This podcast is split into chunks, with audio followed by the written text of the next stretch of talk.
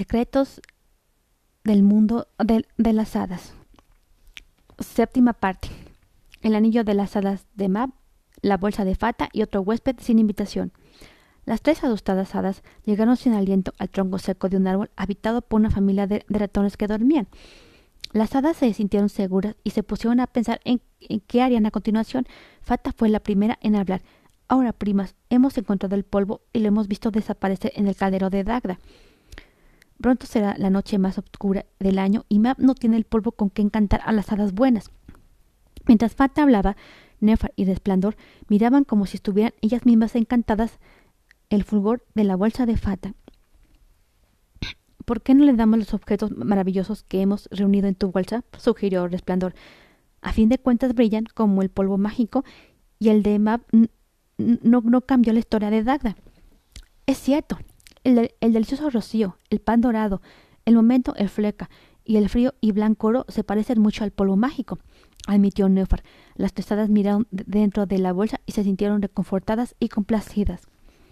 Cerraron los ojos y pusieron el quinto, el quinto y último ingrediente en la bolsa, su fe. Nuestro plan resultará si creemos en ello, dijo Fata. Así lo espero, dijo protestando el abuelo ratón. Vuestras planificaciones, consideraciones y centellos están echando a perder nuestra noche fa favorita, la noche más larga y oscura del año, cuando todos los, ratones están arropados y calientitos. Y fue así como las tres hadas acordaron, acordaron salir volando al mismo tiempo, mientras la noche más oscura del solsticio de invierno se aproximaba velozmente para reunirse con Mab y regalarle la bolsa fulgurante. Encontraron a Mab rodeada de inquietos duendecillos, hadas de las flores, hadas de los árboles y las hadas más diminutas de todas las hadas, las pligetón. Llenas de orgullo, las primas ofrecieron a la reina la, bolsa de fata y le hicieron una reverencia. Las tres creían fervientemente que esto ayudaría a Mab a, contar un cuento de hadas lleno de intensidad. Mab se, se puso la, la, bolsa de fata en el regazo y espolvoreó con un poco de su contenido el aire frío. Se secó una lágrima helada de la mejilla y empezó su cálida historia de invierno con la que esperaba encantar a sus se seguidoras. Érase una vez una reina de las hadas a la que habían robado su polvo mágico. Todo parecía estar perdido hasta que aparecieron sus tres primas favoritas para iluminar la oscura noche. Por algún extraño misterio, su espiritual historia del solsticio de invierno se parecía mucho a la que acabáis de, de oír, y todas las hadas estuvieron de acuerdo en que era la historia más mágica que jamás habían escuchado. Sin embargo, entre los arbustos acechaba Dagda, que había seguido a las primas y escuchaba cómo habían elaborado el polvo.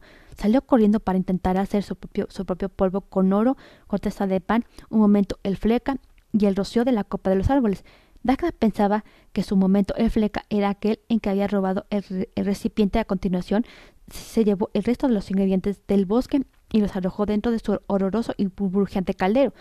Convocó de nuevo a, sus hadas de la tierra y empezó a contar otra historia con la que esperaba encantar a su público. Las aburridas hadas de, la tierra se sentaron otra vez en, en, corro y escucharon hasta que ya no pudieron escuchar más. No, no es que esta historia fuera aún más insulsa que la anterior, sino que Dagda la contaba fatal. Dejaron que Dagda hablara con su monótono tono de voz en la oscuridad hasta que una nube grande y negra cubrió la, la, luna lechosa y pareció que el, del subsuelo desaparecía completamente. Cuando la luna reapareció detrás de la nube, todo lo que quedaba era un gran círculo de tierra. No era un coro de hadas de la tierra, sino un círculo que mostraba dónde, había estado, dónde habían estado sentadas era como si el suelo del bosque estuviera carbonizado y solo pudieran crecer en ese húmedo y oscuro círculo setas venenosas.